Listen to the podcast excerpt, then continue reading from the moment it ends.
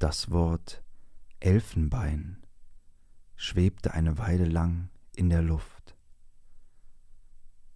Und schon fuhren wir weiter in die Stille hinein, auf leeren, schnurgeraden Stromstrecken, Umbiegungen ohne einen Laut, zwischen den hohen Mauern unseres gewundenen Wegs, die das Echo der wuchtigen Schläge des Heckrads wie einen schütteren Applaus klingen ließen.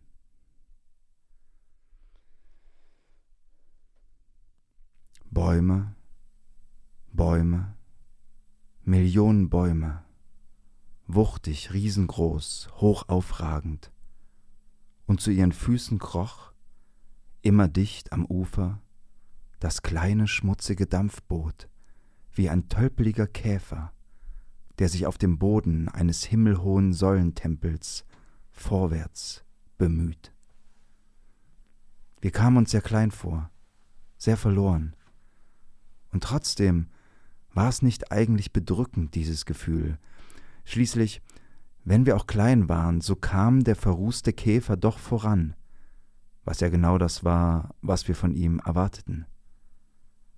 Wo ihn die Pilger hinkriechen lassen wollten, weiß ich nicht irgendwohin, wo sie irgendwas zu ergattern hofften, jede Wette. Für mich krabbelte er auf Kurz zu. Und nur das.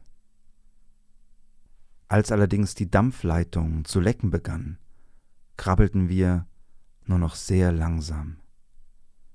Die Stromstrecken öffneten sich vor uns und schlossen sich hinter uns wieder, als habe sich der Wald gemächlich über das Wasser geschoben, um uns den Rückweg abzuschneiden. Wir drangen tiefer und tiefer ins Herz der Finsternis ein. Das waren Zeilen aus der Novelle Herz der Finsternis von Joseph Conrad, gelesen vom Traumschiffkapitän aller Flusskreuzfahrten, Ralf Schönfelder. Ja, herzlich willkommen, Leute. Und bei mir ist wie immer äh, jetzt meine Metapher. Wir sprechen uns ja nie über die Metaphern ab, beziehungsweise die Spitznamen. Meine ist jetzt so ähnlich, aber nicht so cool. ich wollte sagen, äh, bei mir ist wie immer der erste Mart auf unserem Literaturdampfer. Mario Osterland. Ei, ei. Und wir sprechen heute ähm, über Herz der Finsternis von Joseph Conrad bei Blaubart und Ginster. Eine Stunde Literatur im OKJ.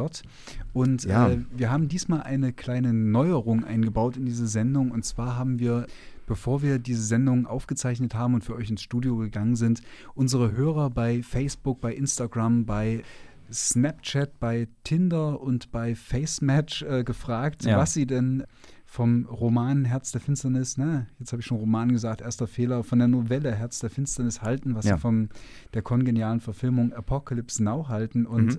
es ist etwas ganz Unglaubliches eingetreten. Es kam eine Flut von Zuschriften. Ja. Also wir haben gedacht. Vor allem bei Tinder. Ja, also wir haben gedacht, so, na, was, was wird passieren? Das wird natürlich das Übliche passieren. Irgendwie bei Twitter kommen irgend so ein Ironiegesabbel zurück und bei Facebook gibt es halt wirklich. gefällt mir, Love, wütend, traurig. Ja. Haha.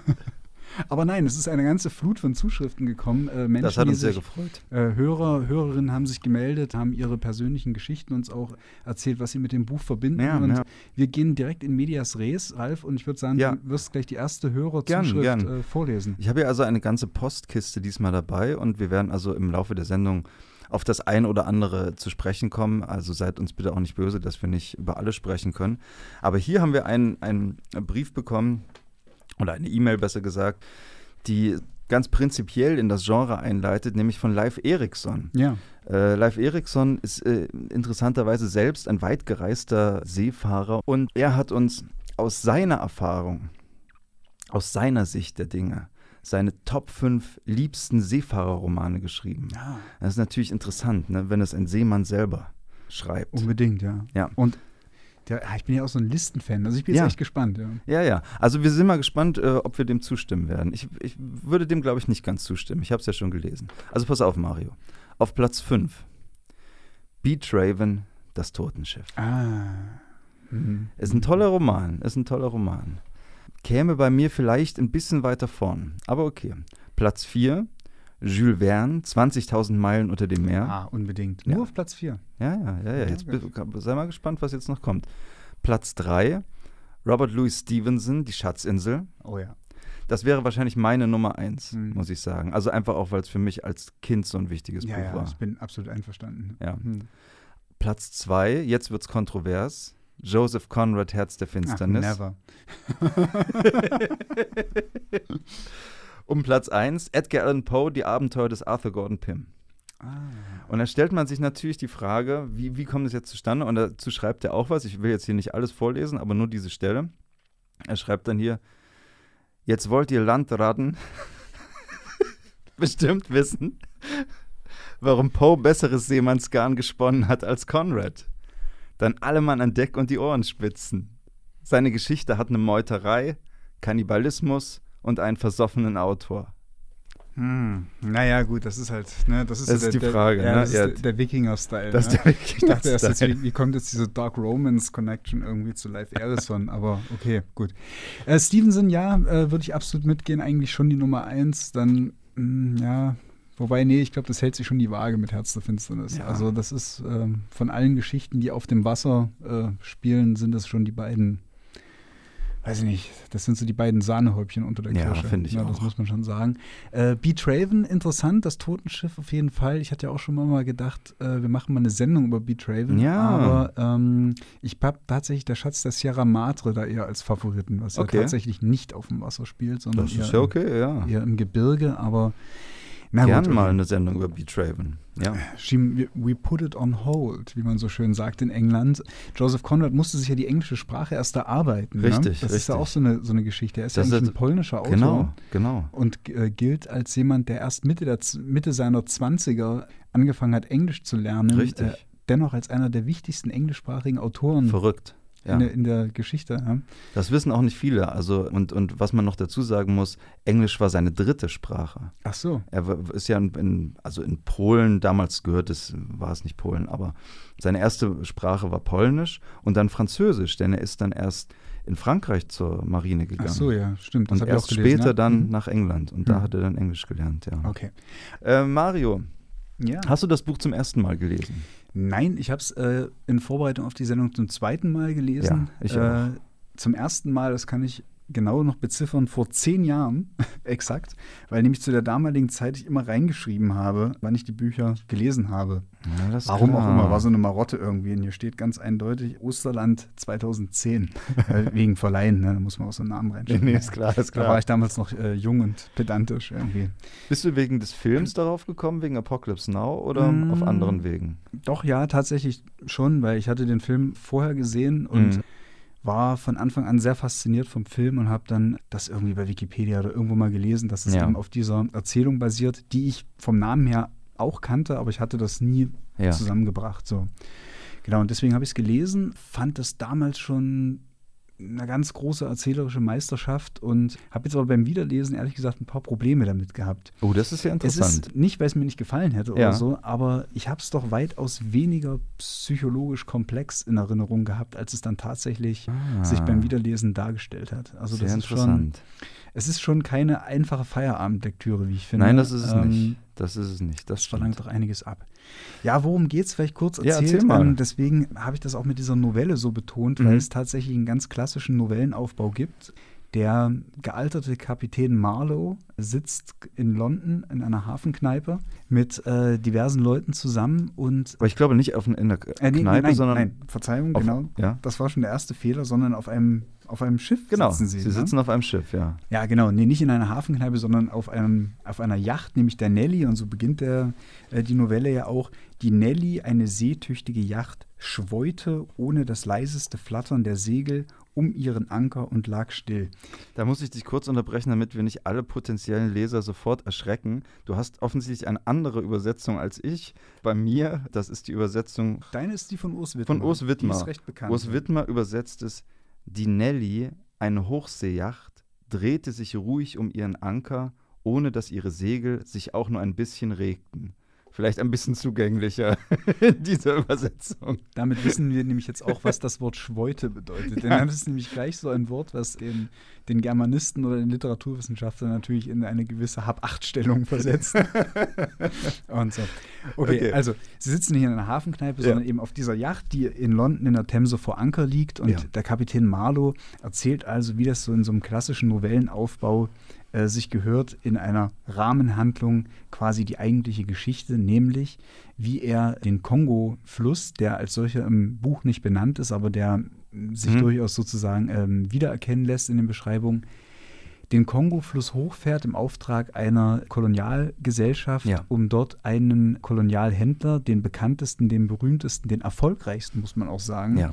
Kolonialhändler im Kongo-Gebiet ausfindig zu machen, nämlich Mr. Kurtz. Genau. Der dort schon seit etwa einem Jahr im tiefsten Dschungel verschanzt lebt, sich nicht mehr meldet, nur noch über Boten und Sendschreiben mit der Außenwelt kommuniziert und von dem diese Kolonialgesellschaft vermutet, dass er einfach verrückt geworden ist. Er hat sich selbstständig gemacht. Es, äh, das heißt, er, er, sei sehr krank.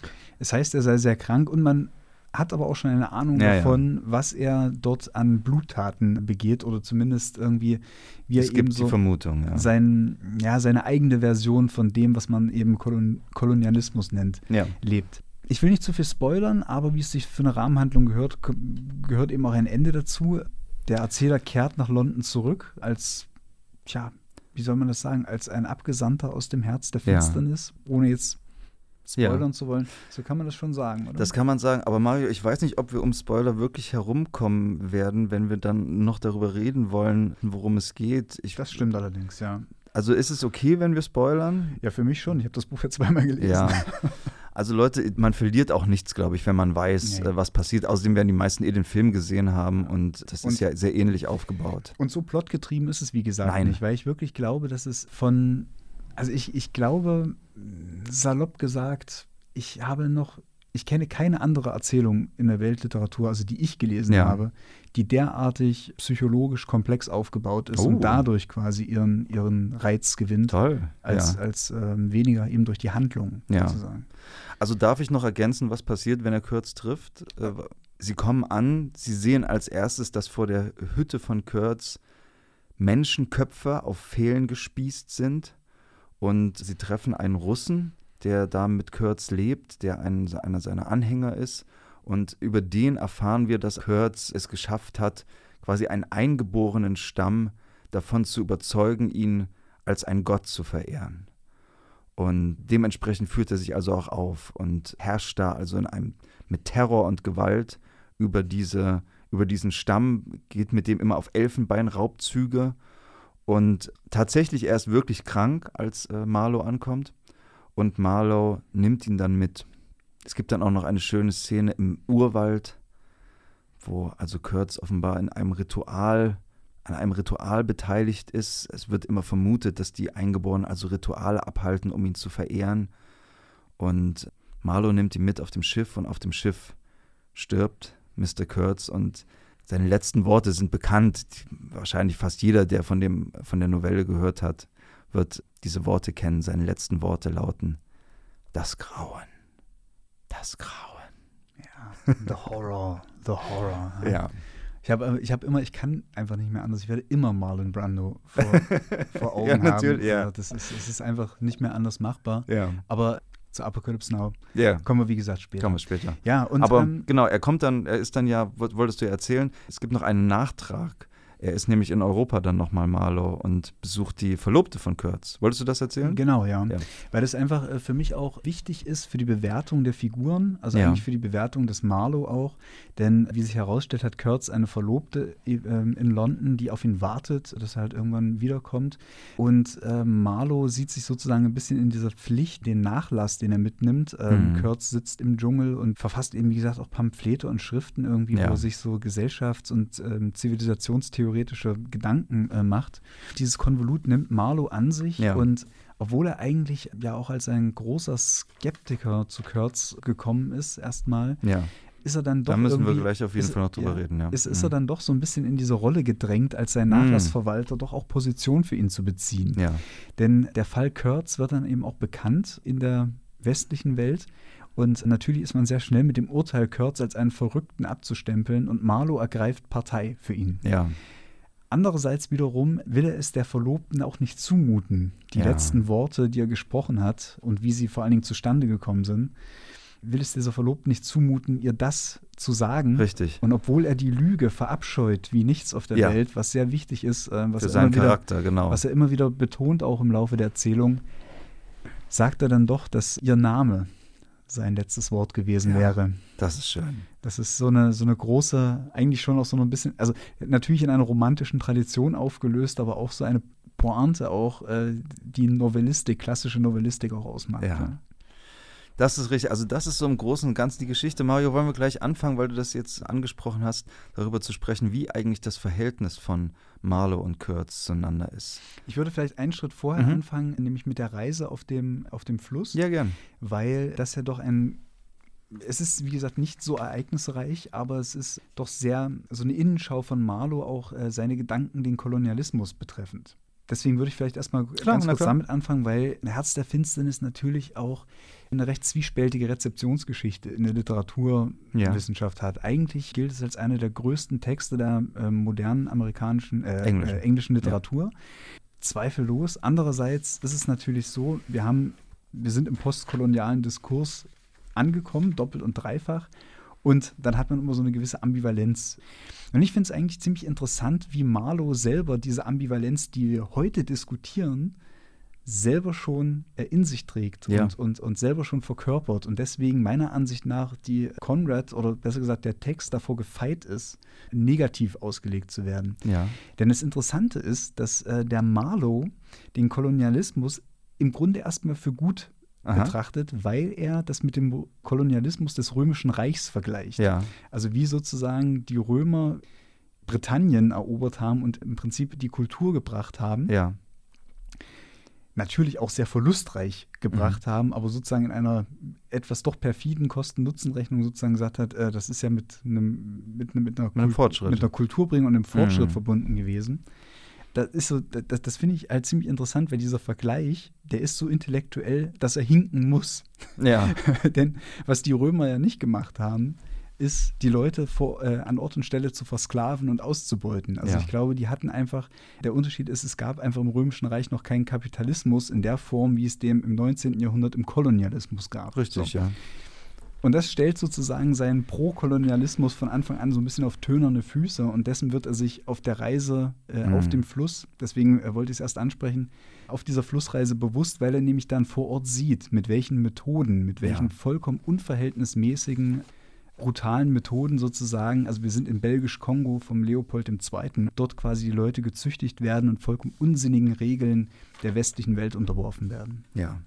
Also da gibt es viele sehr, sehr drastische Szenen. Gleich am Anfang geht es also darum, dass einer der Vorgänger von Marlow umgebracht wurde, weil er ein, ein der hat einen Dorfhäuptling verprügelt wegen zweier Hühner, hat den also mit seinem Stock geschlagen und verprügelt. Die, das ganze Dorf stand ringsherum und irgendwann hat der Sohn des Häuptlings ein Speer nach ihm geworfen, weil er also das Gewimmer seines Vaters nicht mehr aushielt. Und dann stirbt also dieser Vorgänger von Marlow und die Eingeborenen rennen davon, lassen die Leiche da liegen, weil sie also Angst haben, dass jetzt irgendwas ganz Schlimmes mit ihnen passiert, weil sie das gemacht haben. Es gibt sehr viele sehr drastische Szenen. Diese Schattenseite des Kolonialismus wird auf jeden Fall gezeigt. In der Rezeptionsgeschichte ist aber eigentlich vielleicht der wichtigste Kritiker von Herz der Finsternis und von Joseph Conrad ist Chinua Achebe, der in einem Essay namens An Image of Africa Conrad und die Geschichte kritisiert hat und als auch ausdrücklich als rassistisch kritisiert hat. Er sagt also, Afrika sei in der Erzählung die andere Welt die dunkle Welt und die unzivilisierte Welt. Afrikaner kommen nur als Komparsen vor, sie kommen eigentlich nur als Gliedmaßen vor, Arme, äh, die, die weißen Augen und sie haben nicht mal eine eigene Sprache. Und ich würde sagen, das ist keine völlig unberechtigte Kritik. Ich kann den Standpunkt äh, durchaus nachvollziehen. Allerdings würde ich auch wieder einwenden, man muss vielleicht auch ein bisschen sehen, wann der Roman entstanden ist und dass für einen Engländer Ende des 19. Jahrhunderts dennoch dieser kritische Blick auf die, auf die Gewaltexzesse des Kolonialismus außergewöhnlich ist. Ja. Zumal ich halt auch sagen muss, dass, glaube ich, eine der großen Ergebnisse dieser Erzählung ja durchaus ist, dass die Erkenntnis äh, besteht bei Kurtz und bei Marlow, dass es die dunkle Welt im Vergleich zu der hellen Welt ja nicht gibt.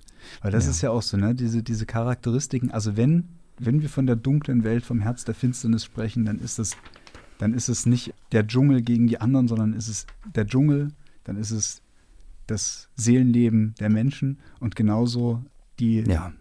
die sogenannte, und das sage ich wirklich bewusst, die sogenannte zivilisierte westliche Welt, wo, wo, wo, wo, man sich, äh, wo, wo, man auch hinfährt, wo man sich umguckt, es ist überall eben dieses Grauen, ja. was einen und, umgibt. Und ja. das ist immer schon der Teil gewesen, der mich viel mehr daran interessiert hat, ja. als der politische Aspekt, das genau. muss ich sagen. Wie ich ja, wie vielleicht die Hörer inzwischen schon mitgekriegt haben, sowieso an den politischen äh, Aspekten der Literatur eher weniger interessiert bin. Aber das ist auch der Grund, warum es eines meiner Lieblingsbücher ist und auch der Film einer meiner Lieblingsfilme. Weil du hast jetzt also gesagt, die Dunkelheit in den Menschen, so mhm. ungefähr. Ne? Die Wildnis ist natürlich die Wildnis im Innern. Mhm. Also ganz viel hat mit dem, mit dem Innen und Außen zu tun dabei. Und die Wildnis ist einerseits die äußere Wildnis, durch die das Boot fährt, die eine, die eine lebendige Wildnis ist, die wie ein eigenes wie ein Individuum oder wie eine eigene lebendige Macht handelt, die auch so beschrieben wird.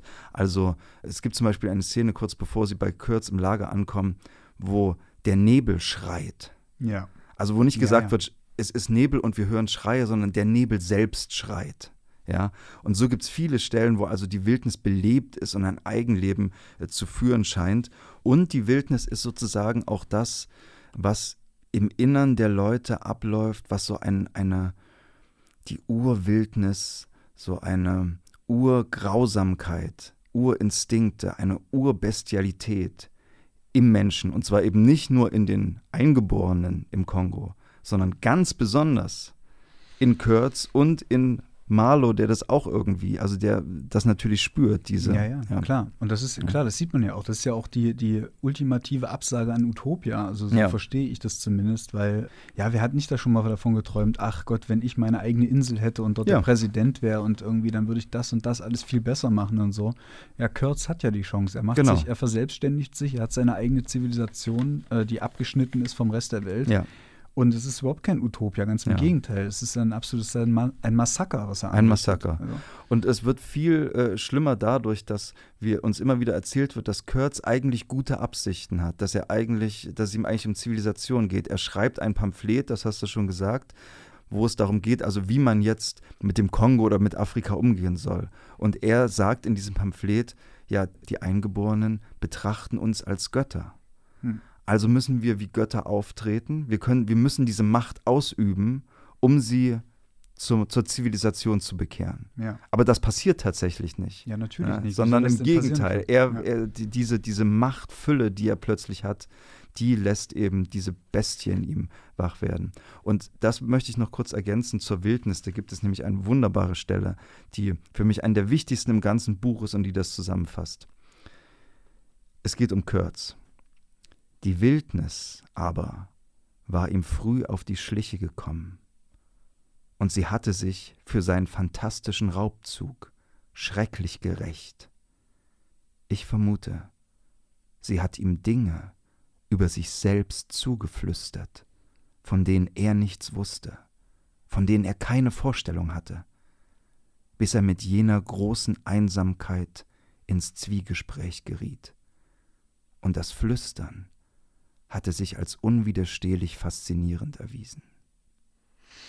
Das wird dann im Film, finde ich, nochmal richtig deutlich, dass ja. ja Kurtz, sowohl der literarische als auch der filmische Kurtz, diese Figur zerbricht ja an sich selbst, mhm. weil diese Einsicht hat er ja schon, deswegen kann man auch nicht so einfach sagen, dass er verrückt geworden ist. Diese Einsicht hat er ja schon, dass dieser Weg eben auch zu keinem besseren Ende geführt hat. Ja. Dass er übers Ziel hinausschießt dass es äh, vollkommen unverhältnismäßig ist, die Leute, die wahrscheinlich irgendwie nicht nach seiner Pfeife tanzen, zu enthaupten und die Köpfe aufzuspießen.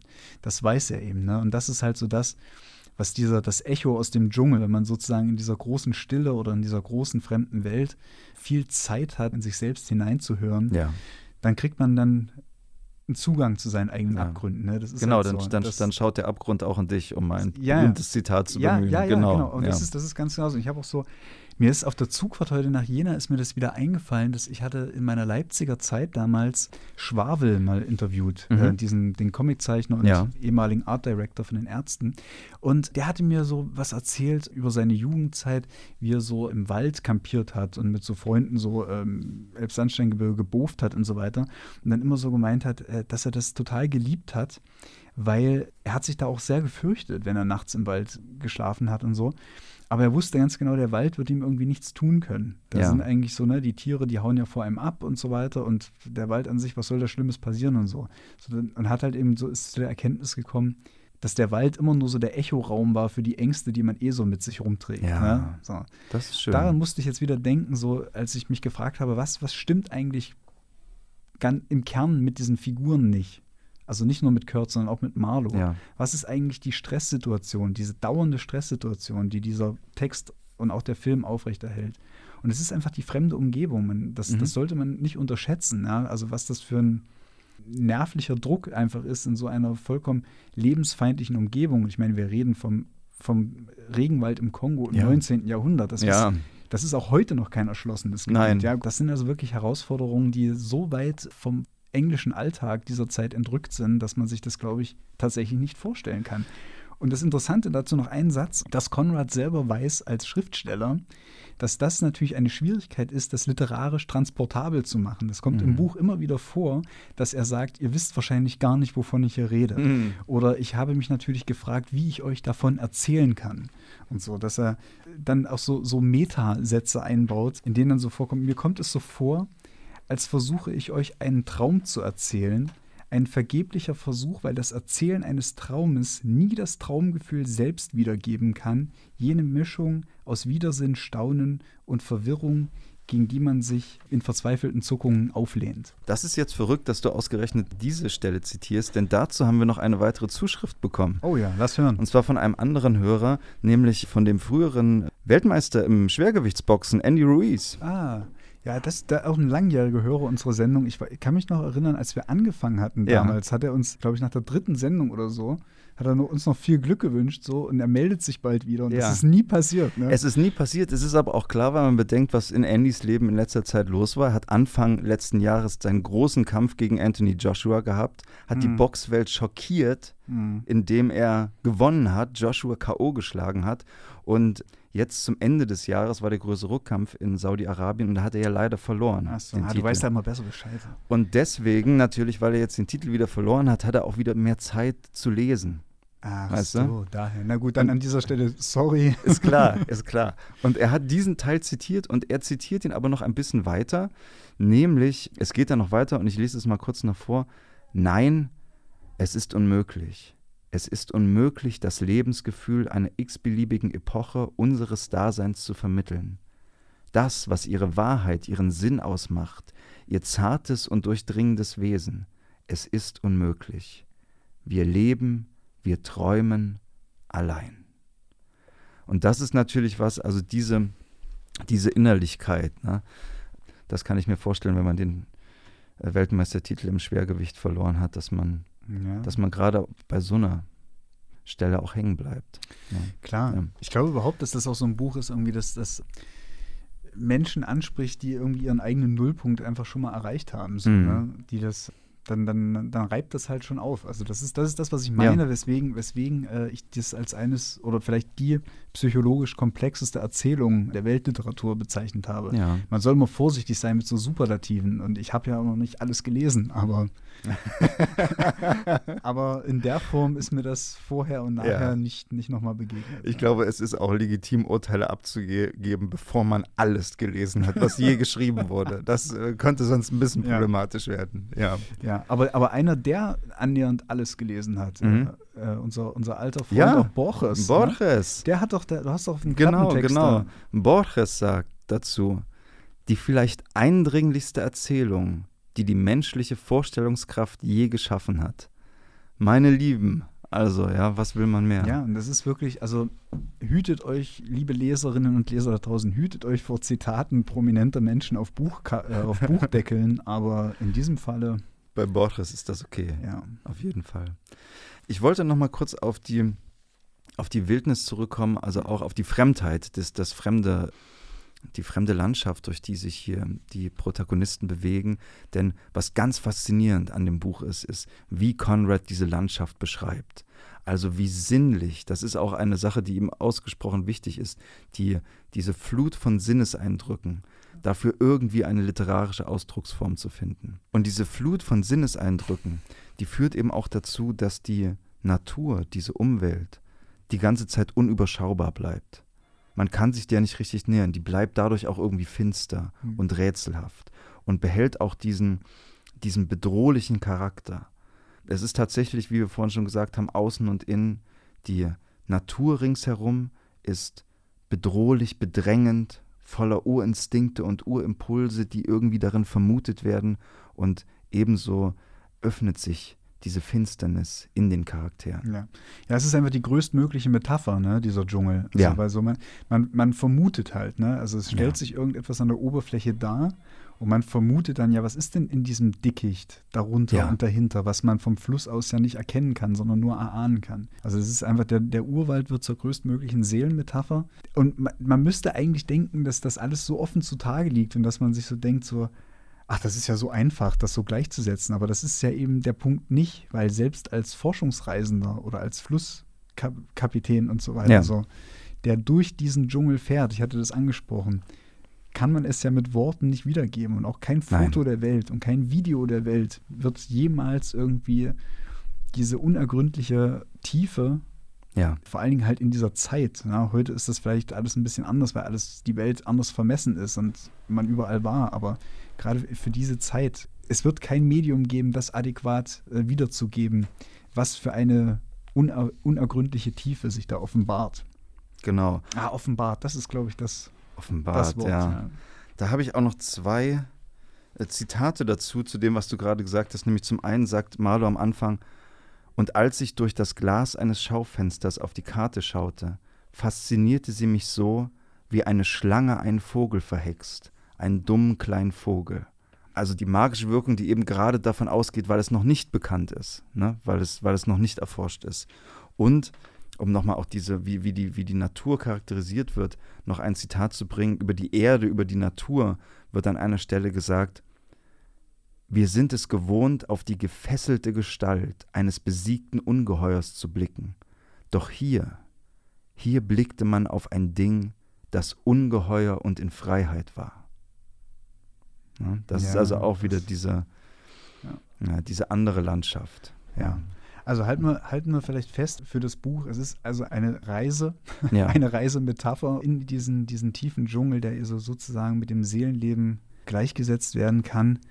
Und man fragt sich wahrscheinlich so, was ist dem eigentlich noch hinzuzufügen? Wenn sich diese Erzählung einmal dem Leser geöffnet hat und sich erschlossen hat, fragt man sich, was ist dem eigentlich noch hinzuzusetzen? Ja.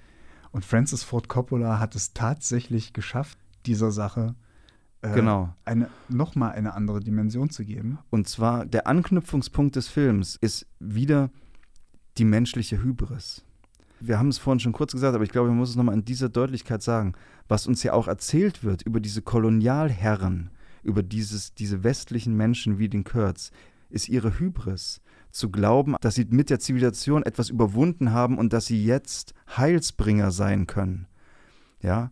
ja. Und aber in Wahrheit eben einfach nur diesen Teil lange nicht angeschaut haben von sich und ein Teil, der noch viel schwärzer ist als alles, was äh, irgendwie angeblich äh, Wilde oder so tun ja. können. Und das ist natürlich was, das auch ein Motiv ist, das, äh, weshalb diese Geschichte für Coppola und den Film funktioniert, der ja nicht in Afrika spielt. Ja, na klar. Also der, aus der Rückschau wird es immer sinnfälliger, je, ja. je, weiter es zurückliegt, dass er diesen, die Handlung in den Vietnamkrieg äh, ja. überführt hat und man einem Captain Willard folgt, der den Mekong hochfährt mhm. äh, nach Kambodscha, dort wo der Krieg offiziell, naja, offiziell nicht tobt, wo auch kein Einflussgebiet der US-Streitkräfte mehr ist.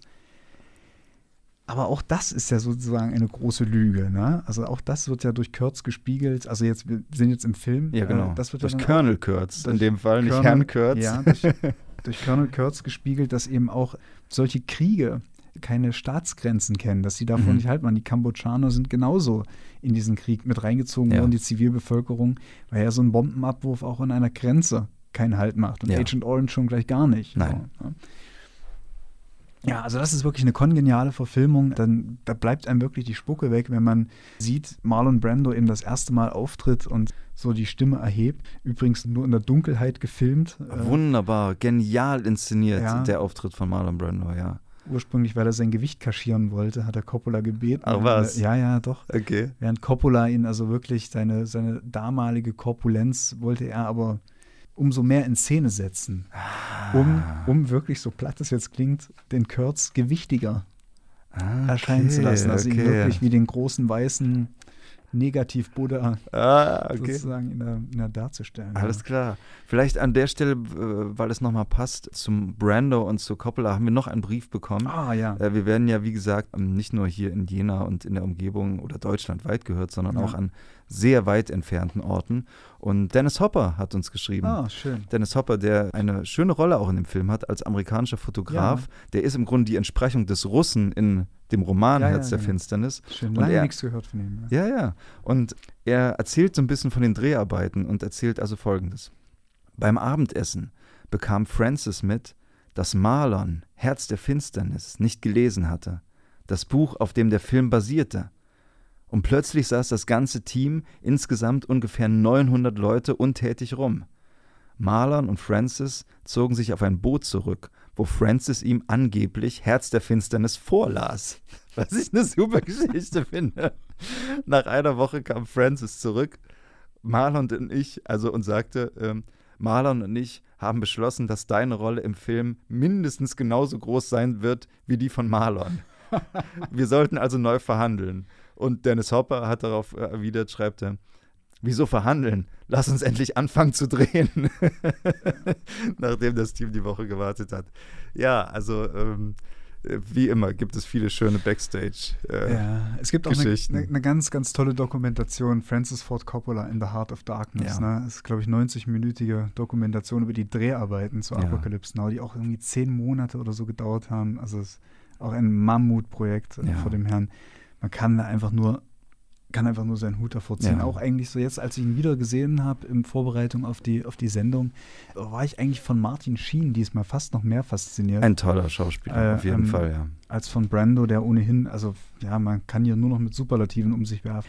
Und gerade weil, weil ich mich halt immer gefragt habe, also jetzt auch im Abgleich mit dem Buch irgendwie, welche Position nimmt jetzt der, der Willard, also Marlowe mhm. im Buch, im, im, im Film Captain Willard, welche Position nimmt er jetzt eigentlich zu Kurtz an? Mhm. Also man, ich habe mich eigentlich immer gefragt, so findet der den jetzt gut oder findet er ihn nicht gut? Ganz platt gefragt. Und wie diese Ambivalenz, also kurz gesagt, das kann man nicht. Äh, ja, man, man die, die Antwort, nicht, man, es gibt keine Antwort. Ja, die Antwort ist, es gibt keine Antwort ja. irgendwie, aber diese Ambivalenz, wie das sozusagen nicht ausgeknobelt wird, beziehungsweise wie der Captain selber eben auch mit sich ringt, diese Sache zu bewerten, weil er selber erstens die Nase voll hat vom Krieg, das ist ja. Punkt eins, und er war auf Fronturlaub in, in den USA und weiß, die Heimat, die er verlassen hat, die existiert so auch nicht mehr. Ja. Das heißt, es stellt sich bei ihm ja auch so ein Gefühl der Verlorenheit und der Entfremdung mit der Welt ein. Ein Gefühl, das ja den Kurtz auch umtreibt. Ja. Er hat sich ja auch komplett entfremdet von der Welt, aber eben auf eine andere, extremere Weise so. Und diese Ambivalenzen, also wie sozusagen zwei vollkommen verlorene Charaktere, die nach Antworten gesucht haben, keine gefunden haben, aufeinander losgelassen werden und dem Betrachter auch keine Antworten geben. Ja. Das, das ist so unfassbar stark. Das ist so unfassbar mutig ja. und so stark und man ist wirklich auf sich selber zu. Es klingt pathetisch, aber man ist selber als Zuschauer dann auch auf sich zurückgeworfen, weil ja. man sich eben auch fragen muss, wie man das Ganze jetzt bewertet. Und was würde ich denn eigentlich tun, wenn man mir Macht über einen Volksstamm anvertrauen würde, isoliert von, genau. von, von, jeglicher rechtlicher Handhabe so der westlichen Welt? Das ist faszinierend. Also, was würde man tun? Was würde man tun, ja. Und äh, betonen möchte ich auch, dass der Film es ausgezeichnet schafft, filmische Bilder zu finden für die Sprachbilder, die Konrad gefunden hat. Also es ist ein absolut visueller Rausch, dieser Film. Ich habe auch wieder festgestellt, wie, wie viel stärker das für mich funktioniert im Vergleich zu Gegenwartsfilmen, wo die Landschaft mit CGI gemacht worden wäre. Mhm. Ganz viel davon zumindest, ja. ganz viele Effekte waren. Also diese, diese Echtheit, wie er zum Beispiel eben Bilder für diese, zum Beispiel die berühmte Schlussszene, in der Willard den Kurtz ermordet, wie das parallel geschaltet wird mit der Schlachtung, der rituellen Schlachtung ja. des, äh, der Kuh.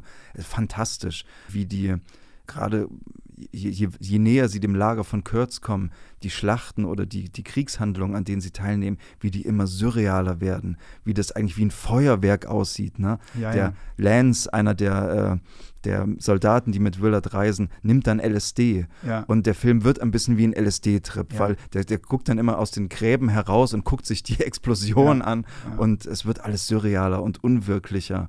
Und gleichzeitig, das muss ich auch sagen, auch wenn die, der, der Film in einem ganz anderen, in ganz anderen Kontext spielt, ist er auch erstaunlich nah am, am Buch trotzdem dran. Also, ja, ja klar. Ja. Also sogar in Details. Also wenn ja. er quasi Willard anfängt, mit dem Boot sozusagen loszufahren, dass der, der Bootsführer erzählt ihm irgendwie eine Geschichte, dass er im letzten schon mal irgendwie einen Offizier mitgenommen hat und so und der hat sich dann erschossen. Ja. Und im Buch gibt es diese Szene, als quasi Marlow losfährt und der Bootsführer ihm sagt, ja, er hat letztens irgendwie einen Norweger mit auf dem Boot gehabt der eben auch tiefer in den Dschungel reinfahren wollte und der hat sich aufgehangen. Ja. Und so, ne? Also diese, diese kleinen Parallelen irgendwie, das. Ach ja, das ist, da, da, merke ich dann immer irgendwie, dass ich so wirklich so ein absoluter Nerd bin, wenn es um Textarbeit und sowas ja, geht. Ja, das also, ist dann sehr schön. Das, das, freut mich dann immer sehr, wie man dann so Entsprechungen findet. Dann, ja. ja, und dieser Captain dieses Boots wird dann auch kurz bevor sie das Lager von Kurtz erreichen, durch einen Speer getötet, ja. genauso wie auch der Steuermann im Buch auch kurz bevor sie das Lager erreichen, getötet wird. Nämlich in einem Moment, wo scheinbar Gefahr herrscht. Aber im Film ist es eben so, dass sie mit Spielzeugpfeilen be beschossen werden und dann aber in den Urwald schießen und dann kommt aber ein Speer der ihn tötet. Ja, und das ist ja auch so eine Paradoxie, weil ich das gerade sagte, irgendwie man, man bekommt keine Antwort. So viel Grausames dieser Kurtz ja dort auch anrichtet, aber dieser, dieser Angriff ist ja inszeniert, um die heran nahende Zivilisation in Anführungsstrichen abzuhalten, weil die Eingeborenen ja nicht wollen, dass der Kurz verschwindet. Ja. Er soll ja bleiben, trotz ja. allem. Also im Film sieht man, es liegen nur Leichenteile und abgeschlagene Köpfe rum, ja. aber die Eingeborenen bestehen ja darauf, dass er bleibt. Das wird jeweils von dieser Botenfigur gesagt, der Russe im Buch ja. und Dennis Hopper im Film, der sagt, sie fürchten, dass ihr ihn mitnehmen werdet. Sie hoffen, dass ihr, dass ihr das nicht machen werdet. Genau. Ja. Gut, also diesem, wir müssen dieser Figur glauben. Wir müssen dieser Figur glauben in, in dem Moment. Das stimmt. Die, ja. Sie verhalten sich auch so.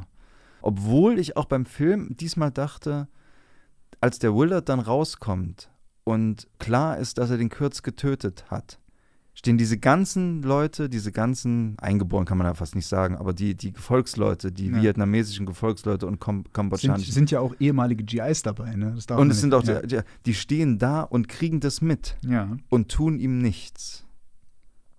Also so, wo man auch nicht genau weiß, sind sie vielleicht jetzt nicht doch auch damit einverstanden, was hier passiert ist? Ja, das ist so eine absurde, auch wieder so eine absurde Situation, weil es ein bisschen so wirkt wie der König ist tot, lang lebe der König. Ne? Also der, so kann man es auch interpretieren. So derjenige, ja. der den Imperator tötet, wird der neue Imperator. Aber, sie, sie, ne? aber dagegen müsste man eigentlich wiederum sagen, sie halten dann Willard auch nicht auf zu gehen, als, als er geht.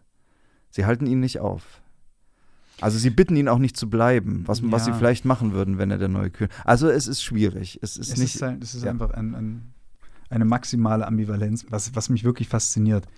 Und dann fand ich es halt toll, ganz kurz zum, zum Ende nochmal zu, ja. zur Rezeption. Dieser Stoff wirkt ja auch durchaus bis heute weiter. Das ist ja auch so eine, so eine, so eine Sache mhm. und auch nicht ohne Grund. Und zwar ist der Groschen bei mir auch nicht gleich gefallen, aber als ich die lächerliche Finsternis ja. von Wolfram Lotz damals im Fernsehen gesehen habe, diese berühmte Inszenierung an, am Wiener Burgtheater. Ja, ne? Ich hab's Du warst im, im Burgtheater gesehen. Du warst im ja. Burgtheater, ja. Ach, ich bin, bin schon neidisch irgendwie so.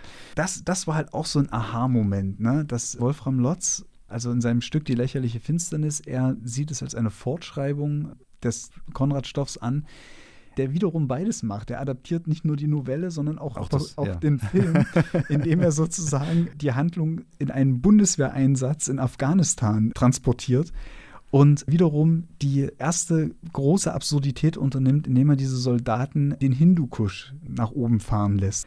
Und das geht das ganze Stück über so, bis man sich dann irgendwann denkt, Moment mal, der Hindukusch ist doch überhaupt kein Fluss, das ist ein Gebirge in Afghanistan. Ja. So.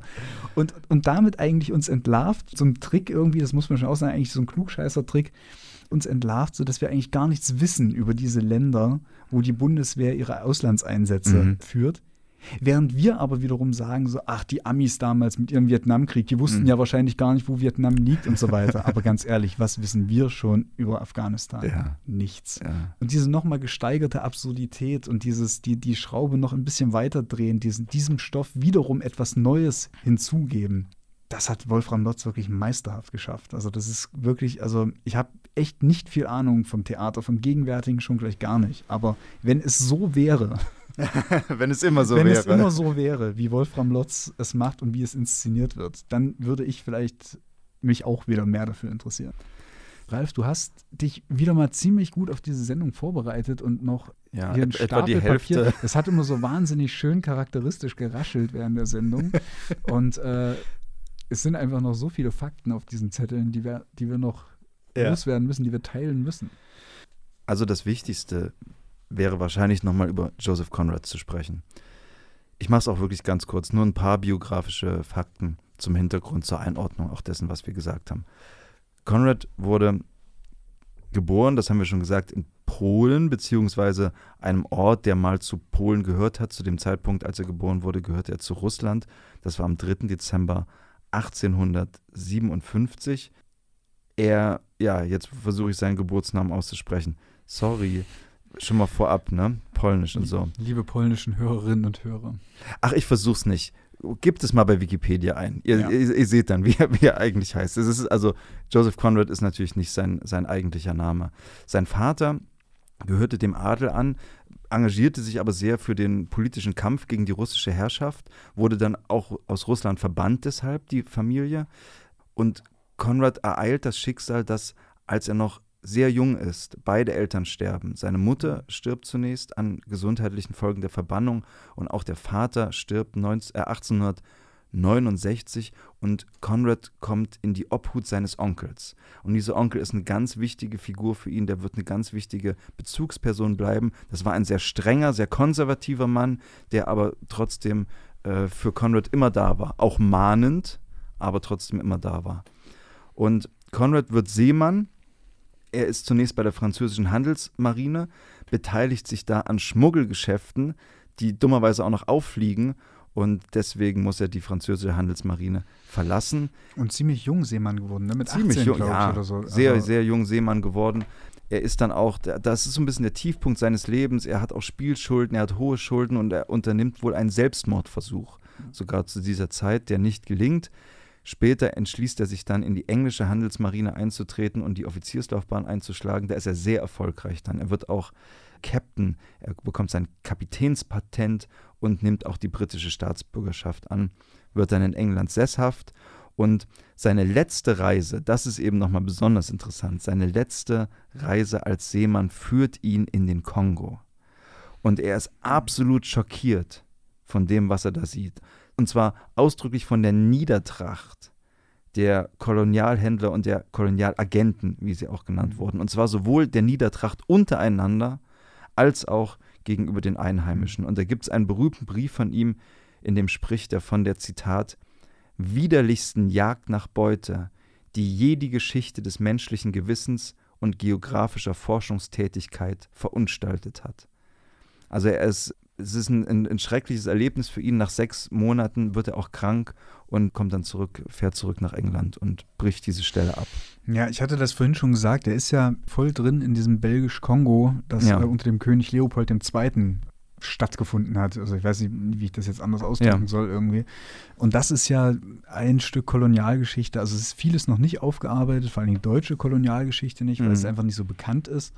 Aber diese belgisch-Kongo diese ganze belgisch-Kongo-Zeit, die ist, glaube ich, mittlerweile so in Frankreich und eben im, in Belgien ist das schon eine große Sache. Also das ist so die nationale Schande eigentlich, die Belgien äh, ja. mit sich rumzutragen hat. Ja. ja.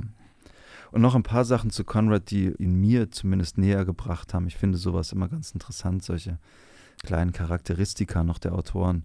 Er entwirft von sich, er hat auch einige autobiografische Bücher geschrieben, er entwirft darin gern das Bild von sich selbst, eines einfachen Seemanns, ja, der so auf die Welt schaut. Laut der Aussage von Leuten, die ihn kannten, hat er sich aber eher wie ein polnischer Aristokrat verhalten. Was ich irgendwie sehr sympathisch finde. Aber das ist ja. auch interessant, ne? weil, weil, Aristokraten oft von sich denken als äh, ja. äh, einfache Männer. Ja. Umgekehrt hat man so einen Fall aber auch noch eher nicht. Eher nicht. Ja. Er ist, ähm, der, der, Schreibprozess ist für ihn ziemlich schwierig. Also es wird, kommt immer wieder in Briefen raus, dass es eine enorme körperliche und psychische Anstrengung ist. Er hat lange, lange Phasen, in denen er überhaupt nichts schreibt, manchmal jahrelang, in denen er nichts zustande bringt, mit sich ringt. Und es ist also sogar so, so äh, intensiv für ihn, dass er wirklich an Schwächeanfällen manchmal nach dem Abschluss eines Buches leidet. Dafür er, ist seine Publikationsliste aber erstaunlich lang. Ja, ja, ja, ja. Er war ein fleißiger Autor auf jeden Fall. Er litt auch unter einem, wie man damals gesagt hat, Nervenleiden. Heute würde man wahrscheinlich sagen, dass er unter einer Depression gelitten hat.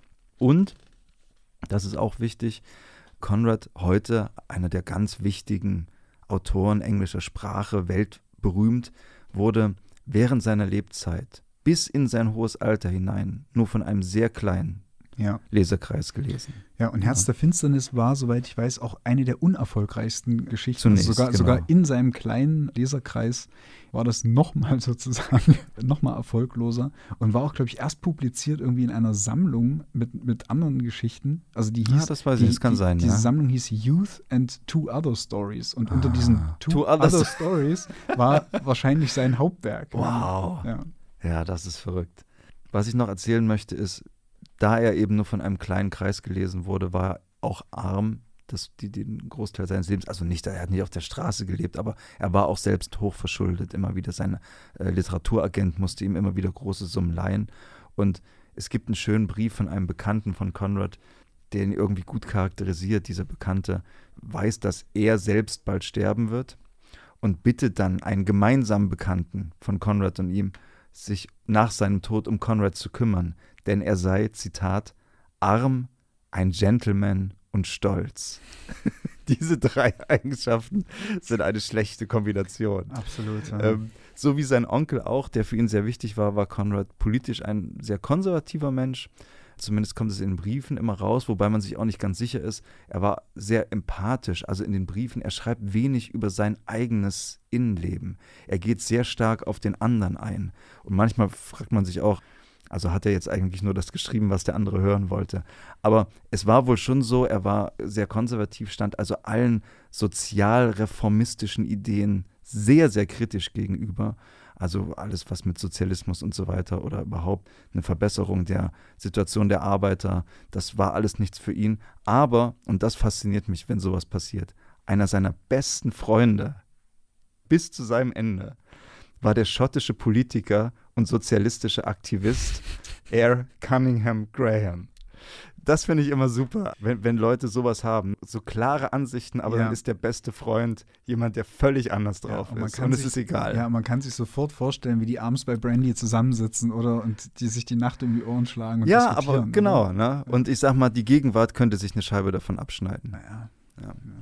So viel zu Joseph Conrad, lieber Mario. Du hast auch noch einen Bonus vorbereitet, auf den ich mich ganz besonders ja, freue. Bonusmaterial muss sein. Und zwar war das eine ziemlich lyrikarme Sendung ja, äh, heute. Für unsere Verhältnisse schon? Für unsere ja. Verhältnisse schon. Äh, normalerweise fangen wir immer mit einem Gedicht an. Stimmt. Oder eben, naja gut, mit einem Prosa-Auszug, je nachdem, was wir besprechen. Aber Lyrik kommt so oder so immer irgendwie vor. Und wir beschließen diese Sendung mal mit Rezeptionsgeschichte zu Herz der Finsternis. Und zwar mit dem US-englischen Dichter T.S. Eliot, der auch ein berühmtes großes Werk der Weltliteratur überlassen hat, nämlich The Wasteland, sein wahrscheinlich berühmtestes Langgedicht. Und als er das veröffentlicht hatte, war es erstmal eine ganze Weile still um ihn geworden. Und dann hat er sich ein paar Jahre später nach The Wasteland, das doch für einiges Aufsehen gesorgt hatte, über, recht überraschend wieder zurückgemeldet mit einem Langgedicht, das hieß The Hollow Men, die hohlen Männer. Das direkt Bezug nimmt auf Herz der Finsternis von Joseph Conrad und versucht, diesen, diesen Konflikt, über den wir jetzt gesprochen haben, den quasi nicht nur Kurt, sondern eben auch Marlowe bzw. Captain Willard mit sich austragen, das Äußere und das Innere, wo die Grausamkeit zu finden ist, sich damit auseinandersetzt. Und ja, das möchte ich den Hörern nicht vorenthalten, weil ich mir vorstellen kann, dass es nicht so bekannt ist heutzutage. Ich glaube, T.S. Eliot wird generell kaum noch gelesen und dann mhm. wird eher Wasteland wahrscheinlich. Ja, wenn, The Wasteland ja. gelesen, vielleicht noch die vier Quartette, aber auch das glaube ich eher nicht. Was soll's, deswegen The Hollow Man für die Hörerinnen und Hörer von Blaubart und Ginster. Dem äh, Langgedicht, das aus fünf Teilen besteht, ist ein kleines äh, Zitat vorangestellt, das aus ähm, Herz der Finsternis stammt. Es heißt, Mr. Kurtz, he dead. Die hohlen Männer. 1. Wir sind die hohlen Männer, die Ausgestopften, aufeinander gestützt, Stroh im Schädel. Ach, unsere dürren Stimmen, leis und sinnlos, wispern sie miteinander, wie Wind im trockenen Gras oder Rattenfüße über den Scherben in unserem trockenen Keller. Gestalt formlos, Schatten farblos, gelähmte Kraft, reglose Geste. Die hinüber sind, sehenden Auges ins andere Reich des Todes, wenn sie an uns denken, denken sie nicht an gewalttätige, verlorene Seelen, sondern an hohle Männer, an Ausgestopfte. 2. Augen, deren Blick ich fürchte, die nicht erscheinen im Traumreich des Todes, dort sind die Augen, Sonnenlicht auf Säulentrümmern, dort ein Baum, der sich wiegt, und Stimmen sind im Gesang des Winds, ferner und feierlicher als ein verblassender Stern. So fern will ich auch sein im Traumreich des Todes, ich will auch so vorsätzliche Masken wählen, Rattenfell, Krähenhaut, Vogelscheuche, auf einem Feld, die tun, was der Wind will, so fern. Nicht die endgültige Begegnung im Reich des Zwielichts. 3. Dies ist das tote Land, dies ist das Kaktusland. Hier sind aufgerichtet die steinernen Bilder, zu denen betet die Hand eines Toten, darüber funkelt ein verblassender Stern ob es so ist in dem anderen Todesreich, ob Lippen wachen mit sich allein, zur Stunde, da wir beben vor Zärtlichkeit, Lippen, die küssen möchten und beten zu zerbrochenem Stein. 4. Die Augen sind nicht hier, hier sind keine Augen mehr. In diesem Tal, da Sterne sterben, in diesem Hohlweg, dem Stück Kinnbacken an unseren verlorenen Reichen, auf diesem letzten Sammelplatz tasten wir nach dem anderen, sprachlos gescharrt, am Ufer des reißenden Stroms. Blind, es erscheinen denn die Augen wieder, wie der lebendige Stern, die vielblättrige Rose, des zwielichtigen Todesreichs, niemandes Hoffnung, Hoffnung der leeren Männer. 5. Wir tanzen um den Stachelbaum, Stachelbaum, Stachelbaum. Wir tanzen um den Stachelbaum, fünf Uhr früh am Morgen. Zwischen Idee und Wirklichkeit, zwischen Regung und Tat fällt der Schatten, denn dein ist das Reich. Zwischen Empfängnis und Geburt, zwischen Gefühl und Erwiderung fällt der Schatten. Das Leben ist sehr lang. Zwischen Verlangen und Zuckung, zwischen Vermögen und Leibhaftigkeit zwischen Wesen und Abstieg fällt der Schatten, denn dein ist das Reich. Denn dein ist, das Leben ist, denn dein ist das. Auf diese Art geht die Welt zugrund, auf diese Art geht die Welt zugrund. Auf diese Art geht die Welt zugrund, nicht mit einem Knall, mit Gewimmer.